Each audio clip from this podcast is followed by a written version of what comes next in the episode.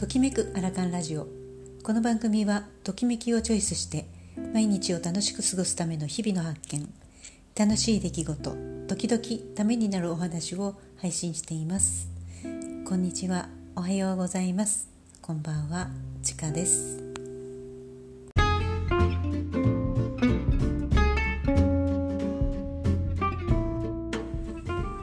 今日のテーマは偉人と感じる人。というテーマでお話をさせていただきます。その前にまた新しいメッセージ、えー、コメントをいただいたのでそれを少し取り上げてみたいと思います。ポッドキャスト聞きました。声に癒されます。お話の内容も日々の話題も豊富で素敵です。というまたすごく嬉しいメッセージをいただきました、オーストラリアのゆうちゃんもあのお伝えいただいたんですが私自身はすごくうんって思ってる声を褒めていただくということでなんかそれはやはり人によって価値観が違うものだとも思うし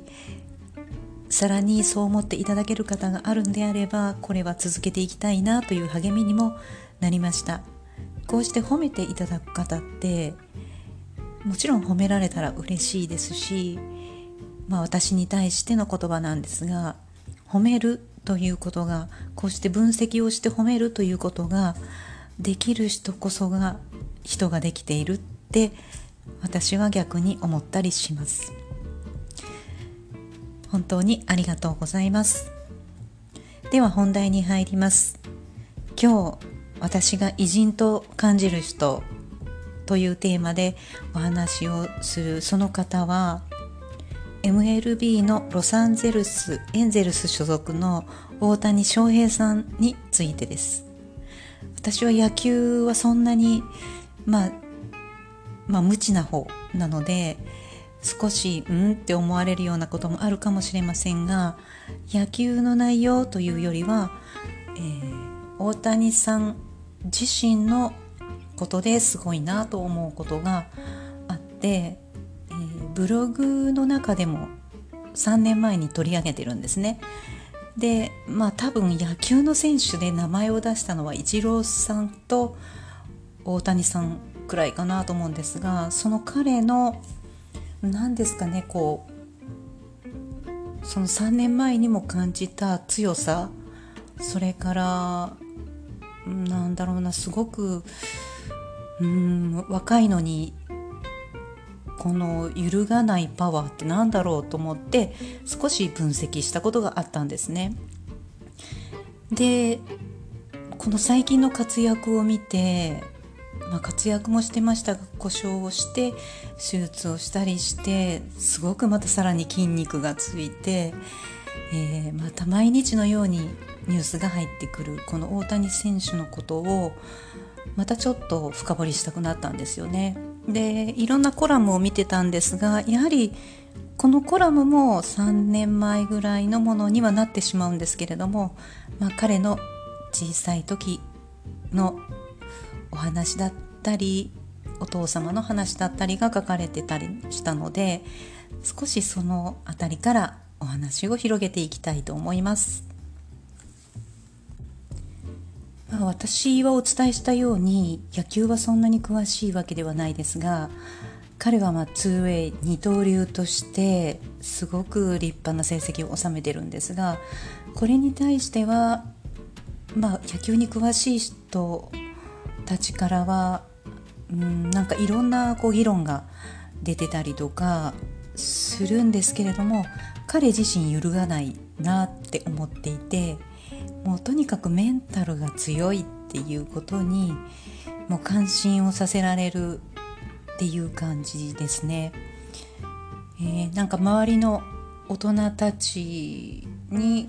こういろいろと言われたり囲まれたりしてもなんか20代とは思えないようなこう凛とした感じのあの雰囲気って何なんだろうと思ってうんまず3年前にどうしてその彼に注目してブログを書いたかというと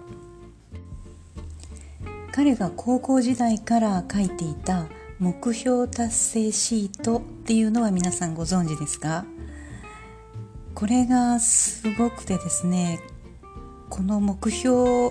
一番大きな目標に向かって彼がこうすごくまたそこにさらに分かれた目標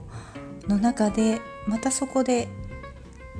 8個ずつのそこに小さい目標に向かうための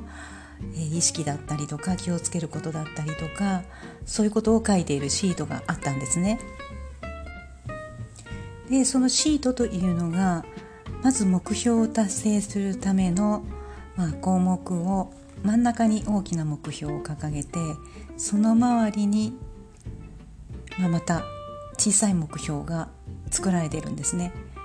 そしてその目標の周りに、えー、8個ずつのもう実践項目そういうものを挙げて全部で合計81の項目が並んだシートっていうのがあるんですが、うん、その時にも3年前にもあの強靭なパワーは目標が明確でやるべきことが落とし込めていたりシートを見直すことで継続と継続の革新とモチベーションアップにつながっているんじゃないかというまあ私なりのちょっとした分析がしてあるんですが人って活躍するとまあ運がいいなとかうーん体格もいいなとかいろんなことにこう意味付けをするんですけれどもうん運がいいだけじゃなくって運を味方につけるために努力して行動をしている。そして高校生の時には彼はトイレ掃除も進んで素手で磨く人だったんですね。こんな行動がチームメイトの信頼も得て彼の集中力もぶれずに着実に目標をクリアする要因にもなったのではないかということにつなげています。でこの時の内容としては一番まあ印象に残っていたのがメンタルの8項目だったのでそこを特に見ていってるんですが今日はちょっとまた全体的なものですね見ていってお伝えをしたいかと思います一番のまあメインの中心に書かれている目標は、えー、ドラ1、8球団と書いてあるので多分8球団の中で、まあ、ドラフト1位っていう目標が中心にあったかと思うんですね。でその周りにある小さな意識体づくりコントロールキレスピード160キロ変化球運人間性これが中心にあってその今お伝えした周りの目標がまたさらに真ん中の目標になってそれについて、え、分析した自分の目標に目標の達成につなげることの、えー、まあ、意識ですとか行動が書かれてるんですね。でまず体力づくり体づくりということで周りを見ていくと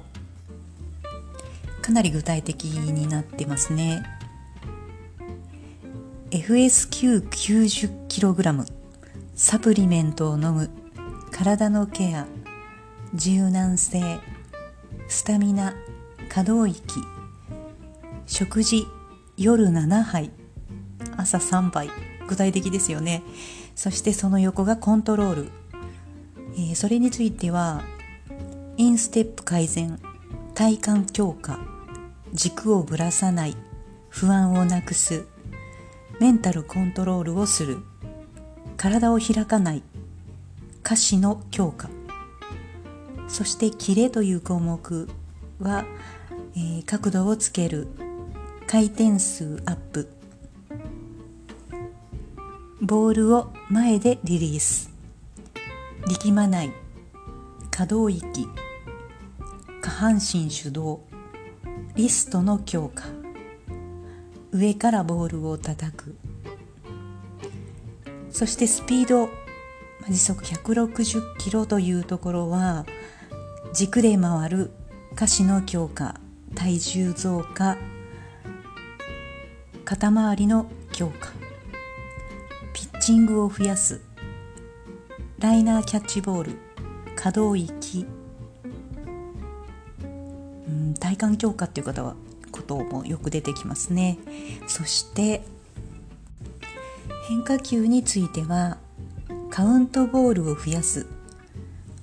フォーク完成。スライダーのキレ。左打者への決め球。奥行きをイメージ。ストライクからボールに投げるコントロール。ストレートと同じフォームで投げる。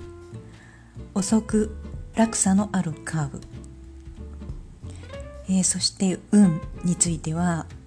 挨拶ゴミ拾い部屋掃除審判さんへの態度。本を読む。応援される人間になる。プラス思考。道具を大切に使う。人間性については感性愛される人間計画性感謝継続力信頼される人間礼儀。そして私がこの時、えー、記事にした一番、まあ、興味深かったところはメンタルという目標なんですがメンテルメンタルに向かって一喜一憂しない。頭は冷静に心は熱く。雰囲気に流されない。仲間を思いやる心。勝利への執念。波を作らない。ピンチに強い。はっきりとした目標。目的を持つというこの中心の周りの8項目の中からさらに細かい目標を立てたそのまた一つずつの8個の目標というか気をつけること行動ですねそういう、まあ、目標達成シートっていうのを高校生の時からつけていたということで、えー、3年前に取り上げたんですね。もうこの時から彼はやなんか何かやるだろうなっていう感じがあったんですけれどもすごく一つ一つのことで本当にうん、まあ、人間性に関してもだし運もだしそして、まあ、実際に野球のことそういった技術とかそういうこともオールマイティで全てすごく自分のことを見ていますよね。見ていて何よりもやはり目標がいつもそこにあるからそこに向かっていくっていう力がすごく強くてもうこれはセルフコーチングがすごくできているしきっと今はもう達成したものもあると思うのでさらに新たな目標達成シートっていうものがきっとあるんだろうなと思うんですよね。そんな彼の一つ一つの行動はやはり周りの大人も納得させますし何よりももうファンがやはり熱狂的で本当に今までやったことのないという、ね、なんか期待感もなんですが彼自身がもう本当にぶれないということがすごく偉人だなとなんかこう歴史上の人物を今見ているような感覚に陥ったりするんですよね。で彼の、まあ、お父さんっていうのも野球をされていてそしてまあプレーのコーチとかもされているんですけれどもこのコラムに書かれているのを見ていくと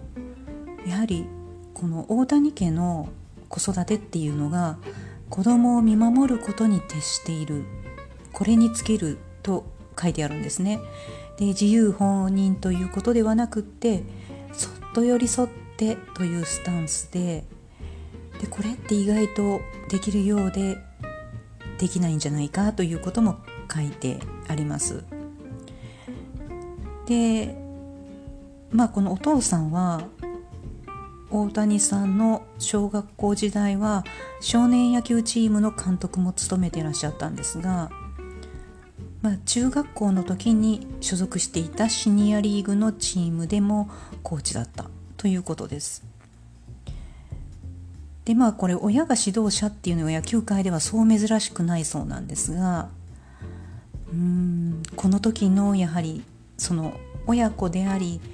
えー、監督でありコーチでありっていうなんかそういう関係性の中でもすごくこれはいろいろとうん、やり方があるでしょうしそれもうまくこう関わり合いができていたんだろうなと思いますね。でとにかくよくありがちな、まあ、家での1対1の練習は